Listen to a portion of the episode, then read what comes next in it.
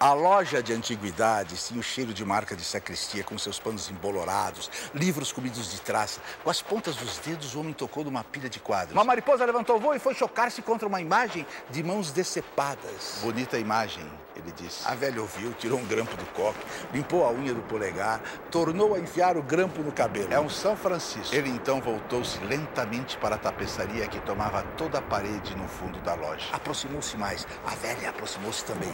Eu já vi que o senhor se interessa mesmo por isso. Pena que esteja nesse estado. O homem estendeu a mão até a tapeçaria, mas não chegou a tocá-la. Parece que está mais nítida. Nítida? Repetiu a velha pondo os óculos. Nítida como? As cores estão mais vivas. A senhora passou alguma coisa nela? A velha encarou e baixou o olhar evasivo para a imagem de mãos decepadas.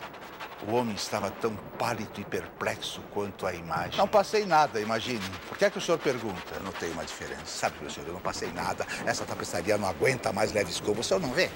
Eu acho que é a poeira que está sustentando o tecido, acrescentou, tirando novamente o grampo da cabeça. Foi um desconhecido que trouxe, precisava muito de dinheiro. Eu disse que o pano estava por demais estragado, que era difícil encontrar um comprador. Mas ele insistiu tanto, tanto, eu preguei na parede e ficou. Já faz anos isso. O tal moço nunca mais apareceu. Isso é extraordinário. A Vera não sabia agora se se referia à tapeçaria ou ao caso que acabara de lhe contar. Encolheu os ombros. Voltou a limpar as unhas com o grampo. Eu poderia vendê-la, mas eu quero ser franca. Acho que não vale mesmo a pena. Na hora que se despregar, é capaz de cair em pedaços. O homem acendeu um cigarro.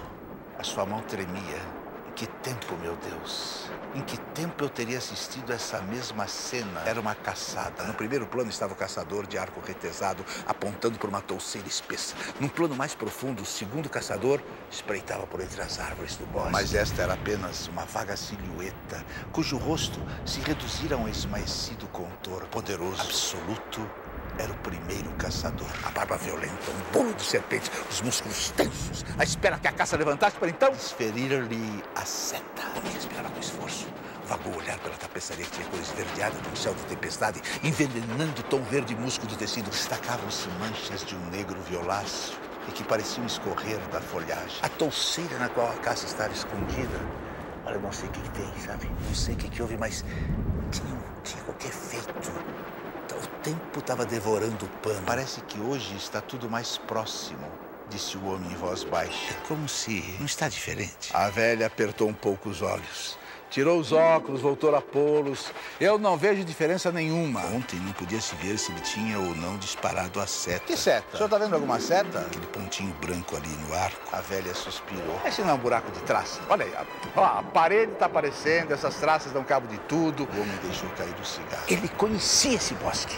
Ele conhecia esse caçador, esse céu. Ele conhecia tudo tão bem, mas tão bem, que quase sentia nas narinas o perfume dos eucaliptos. Quase sentia morder-lhe a pele o frio úmido da madrugada. Ele percorrera aquela mesma vereda. Ele aspirava aquele mesmo vapor. O caçador de barba encaracolada parecia sorrir perversamente. Teria sido esse caçador ou o companheiro lá adiante, o homem sem cara espiando por entre as árvores.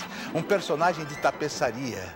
Mas qual? Qual? Ele fixou a torceira onde a caça estava escondida. Folhas, silêncio, folhas empastadas na sombra. Atrás das folhas, pressentia o vulto arquejante da caça.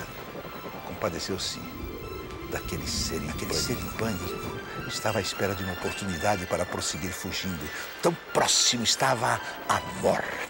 O mais leve movimento que fizesse. E a seta implacável? A velha não a distinguira. Ninguém poderia distinguir a seta. A seta reduzida a um pontinho carcomido. Era mais pálido do que um grão de pó em suspensão no ar. Enxugando o suor do queixo no dorso da mão, o homem, o homem deu alguns passos. Vinha-lhe agora uma certa paz. Agora que sabia ter feito parte da caçada. Mas essa era uma paz sem vida. Impregnada das mesmas manchas traiçoeiras da folhagem. Cerrou os olhos.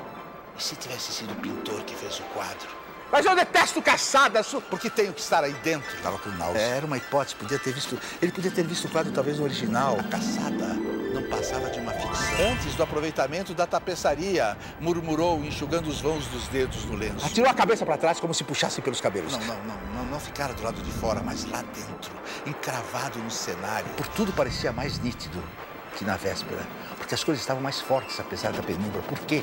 Por quê? Porque esse fascínio que se desprendia da paisagem vinha agora sim, vigoroso, rejuvenescido. Ele saiu de cabeça baixa, as mãos cerradas no fundo dos bolsos, parou meio ofegante na esquina. Ele sentiu o corpo moído, as pálpebras pesadas.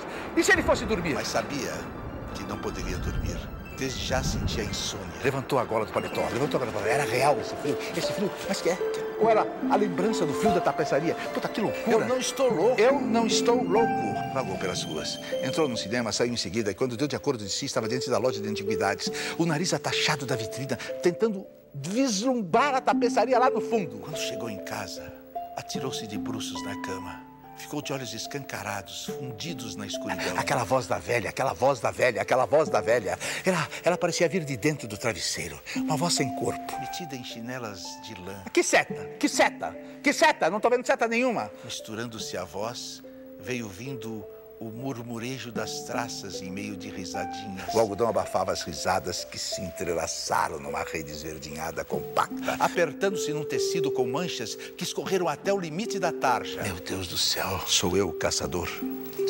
Ele acordou com o próprio grito que se estendeu dentro da madrugada. Enxugou o rosto molhado de suor. Ah, aquele calor, aquele frio, enrolou-se nos lençóis. E se, fosse, e se ele fosse o artesão que trabalhou na tapeçaria? Podia revê-la tão nítida, tão próxima que se estendesse a mão, ele despertaria a folhagem. Fechou os punhos.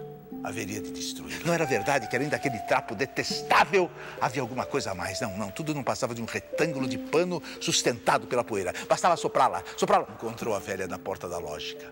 Sorriu irônica. Hoje o senhor madrugou. A senhora deve estar estranhando, mas. Uh... Ah, já não estranho mais nada. Pode entrar, pode entrar. O senhor conhece o caminho? Conheço o caminho. Seguindo por entre os móveis, parou. Dilatou as narinas. E aquele cheiro de folhagem e terra, de onde vinha aquele e cheiro? Porque a loja foi ficando embaçada, distante, imensa, real, só a tapeçaria a se alastrar sorrateiramente pelo chão, pelo teto. Engolindo tudo com as suas manchas esverdinhadas. Ele quis retroceder, agarrou-se ao armário, cambaleou, resistindo ainda estendeu os braços até a coluna. Seus dedos afundaram por entre galhos e resvalaram pelo tronco de uma árvore. Lançou em volta um olhar esgazeado. Penetrara na tapeçaria. Estava dentro do bosque, os pés pesados de lama, os cabelos empastados de orvalho, em redor, tudo parado estático. Silêncio da madrugada, nem o piar de um pássaro, nem o farfalhar de uma folha. Inclinou-se arquejante. Era o caçador? Ou a caça. Não importava, ele sabia apenas que se ia prosseguir. Ele tinha que correr sem parar, correr sem parar por entre o labirinto das árvores, caçando ou sendo caçado, caçando, sendo caçado, sendo caçado. Será que eu estou sendo caçado? Apertou as palmas das mãos contra a cara esbraseada. Enxugou no punho da camisa o suor que lhe escorria pelo pescoço, vertia sangue o lábio gretado. Não! Não! Não! Ele gritou ao mergulhar numa touceira. Ele ouviu a subiu da seta, varando a folhagem. Gemeu a tombar de joelhos, tentou ainda agarrar-se à tapeçaria. As mãos apertando fortemente o coração.